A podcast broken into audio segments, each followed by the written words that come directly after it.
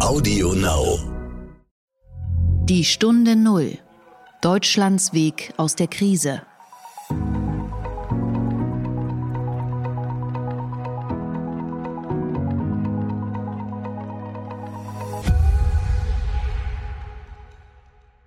Hallo und herzlich willkommen zur Stunde Null, dem Podcast für Deutschlands Weg aus der Krise und den Neustart mit 1,5 Metern Sicherheitsabstand. Das ist ein gemeinsamer Podcast der Marken Kapital, Stern und NTV und mein Name ist Horst von Butler, ich bin Chefredakteur von Kapital. Heute schauen wir mal ins Ausland, nach Dänemark, die ja bei ihrer Öffnung eine ganz eigene und klare Linie fahren, besonders bei den Schulen. Und da wir ja ein bisschen rumhühnern, fand ich das interessant. Vorher aber beginnen wir wie immer mit unserem Sponsoring, das wir seit dieser Woche haben. Und wie das bei einem Podcast üblich ist, lese ich das Ganze vor und danach machen wir weiter mit den Inhalten. Die heutige Folge wird präsentiert von Ford. Der Autohersteller hat neue Finanzierungsangebote für sofort verfügbare Neufahrzeuge. Das bedeutet, Sie können das Auto jetzt kaufen und die Raten erst später zahlen und sorgenfrei durchs Jahr fahren. Das Angebot gilt für alle Pkw und Nutzfahrzeuge außer den Ford Mustang. Alle Infos zu dem Angebot finden Sie unter www.ford.de. Der Gedanke zum Tag. Ja, liebe Hörerinnen und liebe Hörer, Sie müssen leider noch bis mindestens zum 5. Juni Geduld haben, denn bis dahin sind die Kontaktbeschränkungen im Wesentlichen in Kraft und nur leicht aufgeweicht. In diesen Tagen zeigen sich dann wohl auch wahre Freundschaften, denn künftig dürfen sich Mitglieder zweier Haushalte in der Öffentlichkeit treffen und so nach sechs bis sieben Wochen Shutdown sendet man dann ja auch ein Signal, wer einem jetzt wirklich wichtig ist. Wenn Sie dieser Tage durch Deutschland fahren wollen, müssen Sie sich Regeln einprägen, denn jedes Bundesland hat andere. Und für Ihre Stadt oder Landkreis gilt nur noch eine Zahl. 50 Neuinfektionen pro 100.000 Einwohnern in den vergangenen sieben Tagen. Das sind natürlich streng genommen drei Zahlen, die Sie sich einprägen müssen, aber herauskommt eine Zahl und die ist wesentlich. Und wird es gut, dann haben Sie mehr Freiheit und wird es schlimmer, dann geht es Richtung Heinsberg. Wir haben also ein wenig die Situation wie vor einigen Jahrhunderten, als sie durch diesen Flickenteppich von Deutschland fahren konnten und wo jeder kleine Fürst auch seine eigene kleine Währung hatte.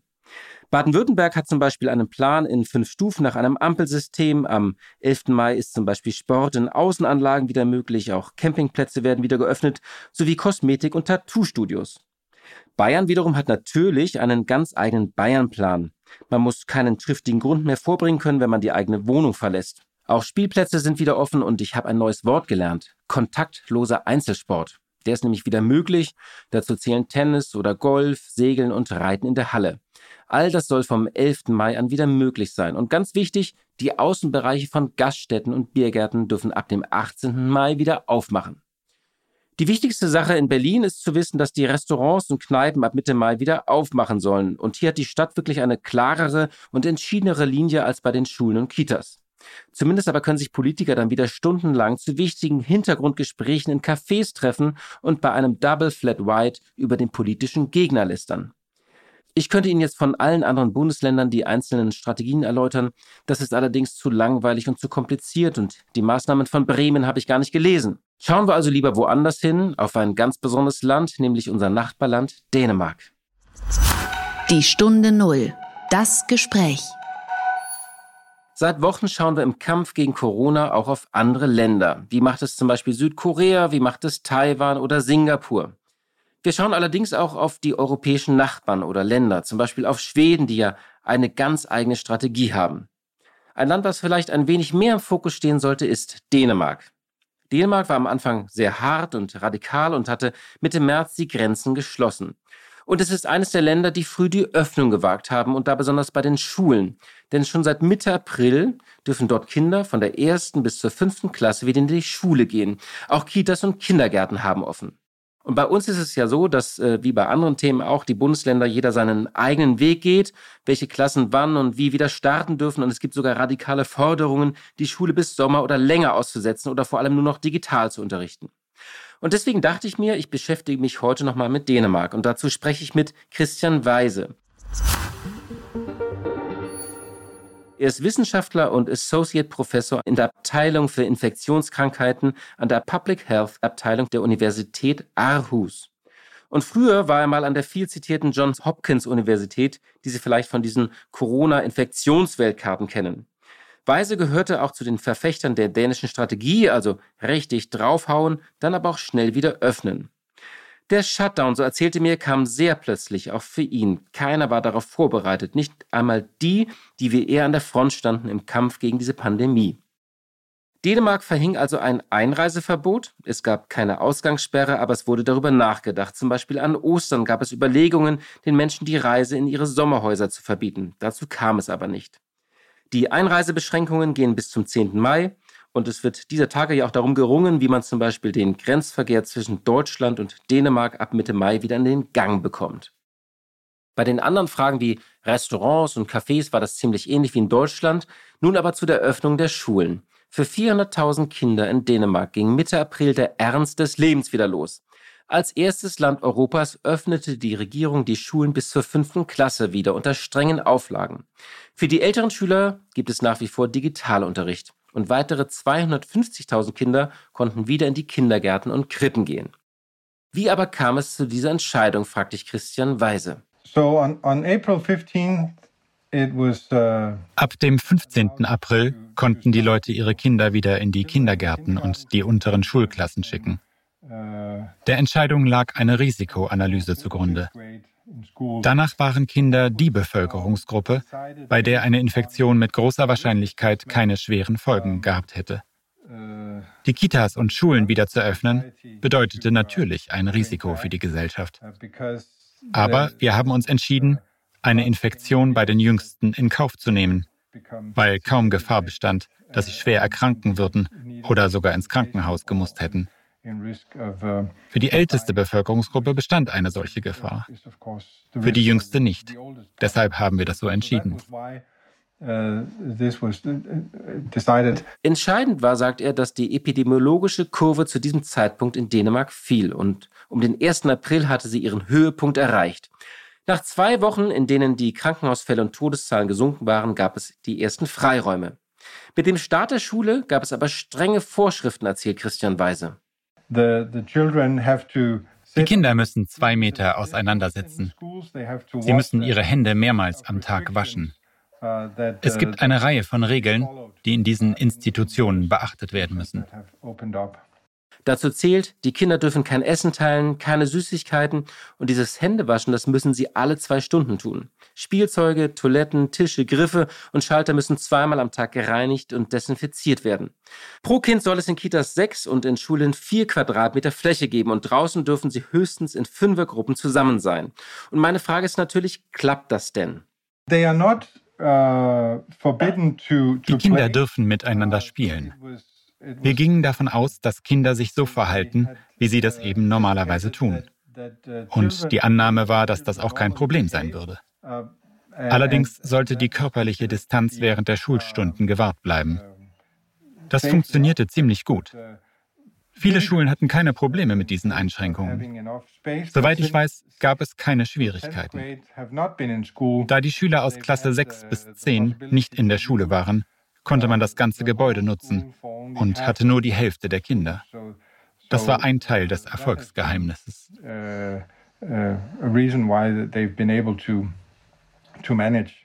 Für die Lehrer war es natürlich schwerer, denn sie mussten einerseits mit den jüngeren Schülern in der Schule arbeiten und andererseits mussten sie die höheren Klassen online unterrichten.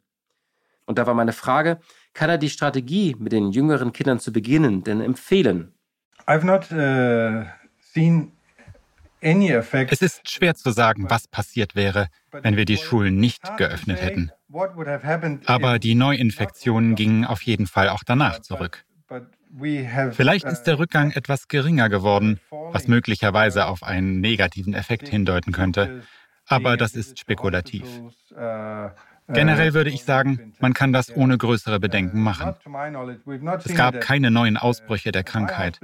Es gab keine Lehrer, die ins Krankenhaus oder gar auf die Intensivstation gemusst hätten. Wenn das passiert wäre, hätte es auf jeden Fall große Presseberichte darüber gegeben. Ich habe überhaupt nur von einem Lehrer gehört, der in den vergangenen drei Wochen an Covid-19 erkrankt ist. Wir hätten sicher mehr Geschichten gehört, wenn es ein Problem gewesen wäre heard more stories if it, if it had been a problem. Ich unterbreche nochmal für ein Update von unserem Sponsor Ford. Der Autohersteller hat neue Finanzierungsangebote für sofort verfügbare Neufahrzeuge.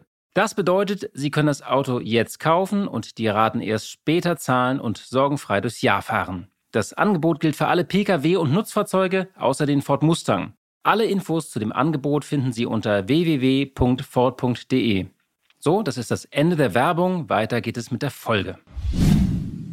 Dänemark ist natürlich ein Land, in dem es eine große Disziplin gibt und auch einen großen Konsens. Deshalb, berichtet der Wissenschaftler mir, gab es auch keinen großen Streit. Natürlich gab es auch hier und da Proteste. Alles in allem aber hat Dänemark die Bekämpfung der Pandemie hart und harmonisch über die Bühne bekommen. Und für diesen Erfolg haben die Dänen kein Vorbild, auch wenn sie natürlich viel über Schweden diskutieren. Schweden verfolgt bekanntlich eine ganz andere Strategie. Das öffentliche Leben wird sehr viel weniger beschränkt und dafür wird eine höhere Infektionsrate und Todesfälle in Kauf genommen. Some have probably seen Einige Leute haben Schweden vermutlich als Beispiel dafür gesehen, dass es möglich ist, die Kurve zu senken, auch wenn große Teile der Gesellschaft geöffnet bleiben. Das ist ja das Ding in Schweden. Sie haben einen Preis bezahlt, weil sie mehr Infektionen hatten, mehr Menschen auf der Intensivstation und mehr Tote. Aber sie haben das Gesundheitssystem nicht überlastet. Und sie haben ihre Schulen sogar während der ganzen Pandemie offen gelassen. Das galt als Beispiel, dass es geht, auch wenn es Folgekosten mit sich bringt. Uh,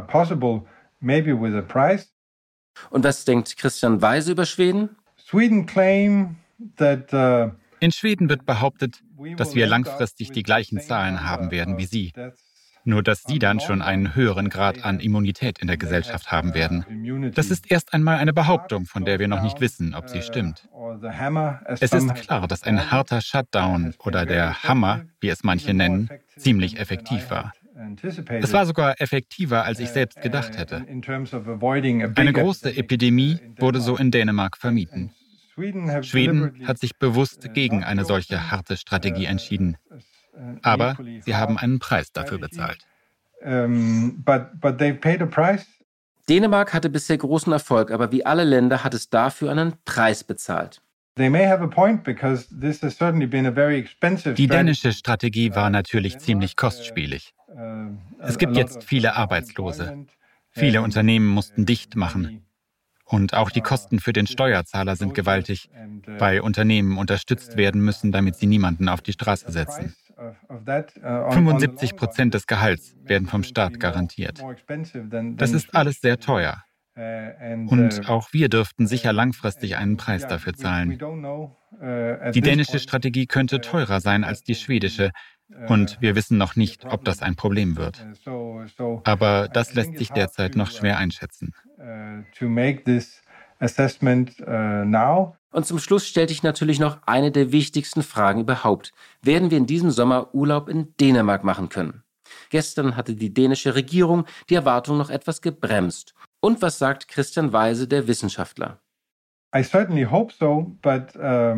Ich hoffe das natürlich. Aber ich bin nicht wirklich sicher. Die letzten Bereiche, die wieder geöffnet werden, werden sicher Großveranstaltungen mit vielen Leuten sein, aber auch die Grenzen. Es herrscht ja die Angst, dass alles, was wir erreicht haben, wieder zerstört wird, wenn Menschen aus dem Ausland kommen und wieder Infektionen ins Land bringen. Aber natürlich ist der Druck groß. Die Tourismusindustrie leidet. Es gibt also ein großes Interesse, wieder Besucher ins Land zu lassen.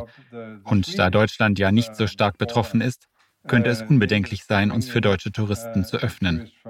Vielleicht sogar eher, als dass wir die Grenze nach Schweden öffnen. Gar nicht zu reden von Touristen aus Südeuropa oder Großbritannien. Es könnte sein, dass die Grenzen allmählich für einige Länder geöffnet werden, die mit ihrer Strategie auch erfolgreich waren. Blick in die Märkte.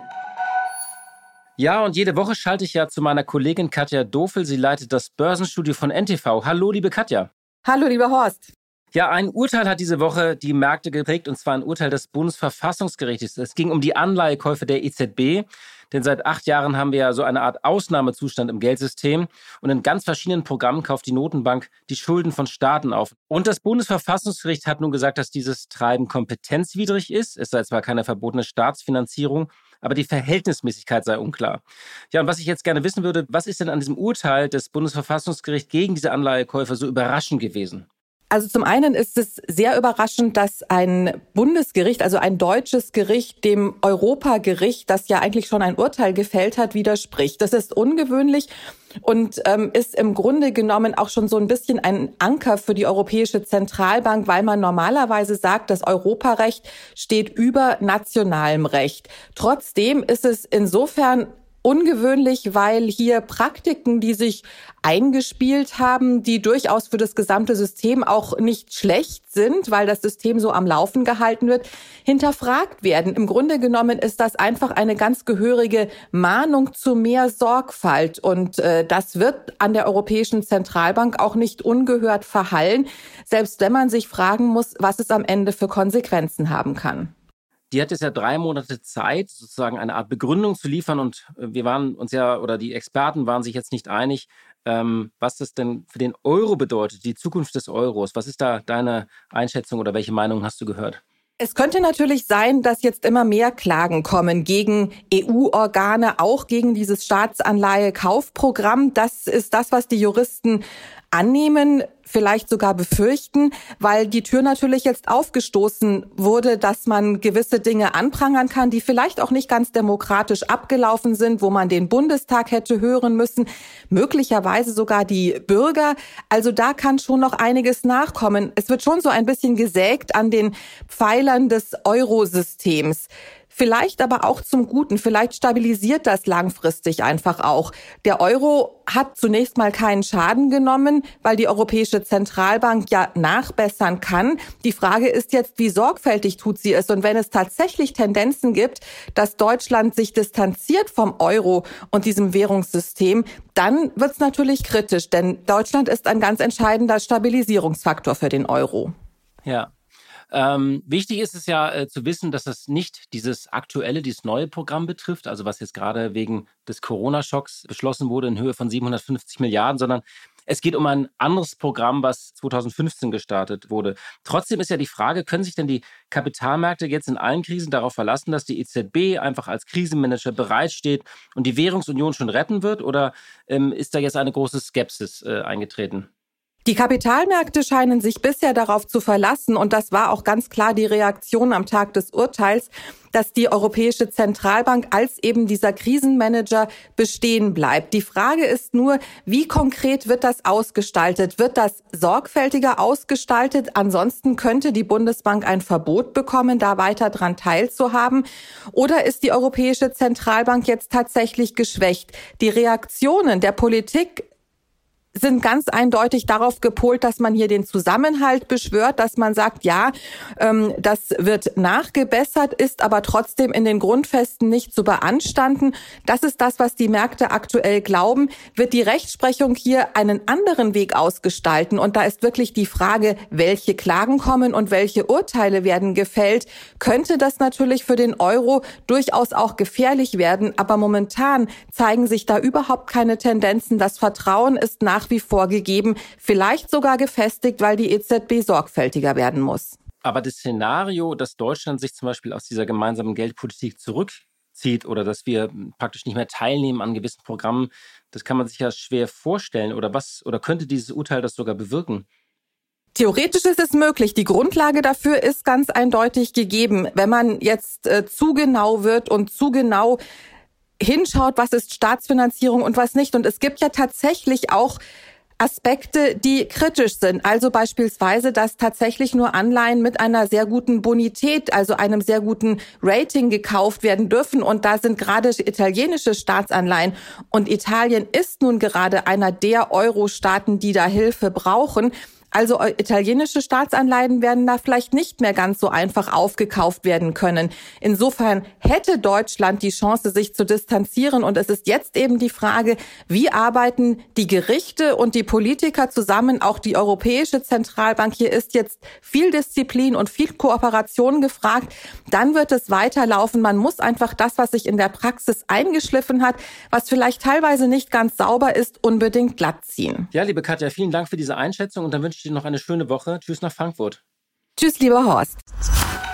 Die gute Idee. Heute ist es eher eine gute Tat und zwar die von Jens Pipik. Er war CEO von Seven Ventures. Das ist der Investmentarm der Pro7 Sat1 Gruppe und er wechselt im Juli zu einer großen Personalberatung. Ja, und er hat etwas ganz Besonderes gemacht in diesen Tagen, denn er hatte zwischendurch eine Zeit, da kam die Corona-Krise und Pipik hat sich daran erinnert, dass er einmal Rettungssanitäter war. Und so kam es, dass er als Corona-Helfer auf der Intensivstation der München-Klinik landete. Und er erzählt uns jetzt, was er dort erlebt hat. Ja, ich bin äh, ausgebildeter Rettungssanitäter. Allerdings äh, muss man ganz ehrlich sagen, das ist jetzt auch schon wieder 20 Jahre her. Das habe ich nämlich während meines Zivildienstes gemacht und ähm, hatte immer irgendwie das Fable weiterhin für die Medizin, dass ich dachte, das interessiert mich eigentlich schon, aber konnte mich nie dazu durchringen, dann Medizin zu studieren oder in dem Bereich weiterhin aktiv zu bleiben. Ähm, habe aber grundsätzlich keine Hemmungen davor. Und äh, als dann die Corona-Krise kam und ich gerade zwischen zwei Jobs stand, ähm, dachte ich mir, eigentlich könnte man auch in den Urlaub fahren, aber die Pläne wurden von Corona ja zunichte gemacht, so dass ich mich dann entschieden habe, okay, ich möchte gerne freiwillig helfen. Was kannst du tun? Und habe dann tatsächlich ähm, so ungefähr 40 E-Mails geschrieben an verschiedene Institutionen, sowohl Kliniken als auch die Tafel, als auch sonstige ähm, Organisationen, die mir eingefallen sind und habe mal geguckt, was da so an Rückmeldung kommt. Erstmal war es interessant zu sehen, dass sich, ich würde mal sagen, mehr als die Hälfte gar nicht gemeldet hat, zurückgemeldet hat. Von den anderen ähm, gab es dann viele E-Mails, so, ach, vielen Dank für die Hilfe, äh, für das Hilfsangebot, aber wir haben so viele Anfragen bekommen von Leuten, die helfen wollen, dass wir momentan keinen Bedarf mehr haben. Aber dann kam es plötzlich ähm, doch nochmal auf mich zu, ein, dass sich die Münchenklinik bei mir äh, gemeldet hat und gesagt hat, Mensch, äh, es wäre doch gut, wenn du helfen könntest. Könntest du dir auch vorstellen, äh, auf der Intensivstation zu arbeiten, äh, wo die Covid-Patienten liegen? Und dann habe ich mir das kurz überlegt und habe gesagt, ja, grundsätzlich kann ich mir das vorstellen. Wenn da Bedarf ist, dann mache ich das gerne. Und bin dann dort jetzt seit, ja, ich würde mal sagen, gut drei Wochen im Einsatz. Ähm, mache pro Woche so zwei bis drei ähm, Schichten dort und äh, helfe da den, dem Pflegepersonal den Tätigkeiten nachzugehen. Also Unterstützung beim, äh, beim Betten, beim Medikamente vorbereiten, bei pflegerischen Maßnahmen, ähm, ja, und Dokumentationsaufgaben von den Vitalparametern und so weiter. Es ist auch so, dass natürlich alles das, was ich mache, kontrolliert und überprüft wird, es aber viele Dinge gibt, die man auch tatsächlich machen kann und wo man auch den Kollegen dort vor Ort helfen kann, ohne dass man jetzt eine intensivmedizinische Ausbildung hat, solange man keine Hemmung hat, mit dem Patienten zu interagieren. Ähm, weil wenn wir Patienten drehen müssen, um irgendwelche äh, Verbände zu wechseln oder äh, die, das Bett neu zu beziehen oder äh, sonstige Hygienemaßnahmen zu machen, dann muss ja auch immer eine Person den Patienten halt halten. Ja, sonst dreht er sich wieder zurück auf den Rücken und dann kann man nicht äh, vernünftig daran arbeiten. Und das sind natürlich Tätigkeiten, die ich auch äh, problemlos machen kann. Ja, liebe Hörerinnen und liebe Hörer, das war's für diese Woche. Ich danke Ihnen sehr, dass Sie uns treu geblieben sind und wir hören uns hoffentlich kommende Woche am Dienstag wieder. Und wenn Ihnen dieser Podcast gefällt, dann hören Sie uns weiter, teilen Sie ihn und empfehlen Sie uns über WhatsApp, SMS oder soziale Medien. Die Welt stand und steht noch etwas still, aber sie dreht sich auch wieder weiter, langsam, vorsichtig und gemächlich. Ich wünsche Ihnen alles Gute. Die Stunde Null. Deutschlands Weg aus der Krise. Dieser Podcast ist Teil der Initiative Gemeinsam gegen Corona.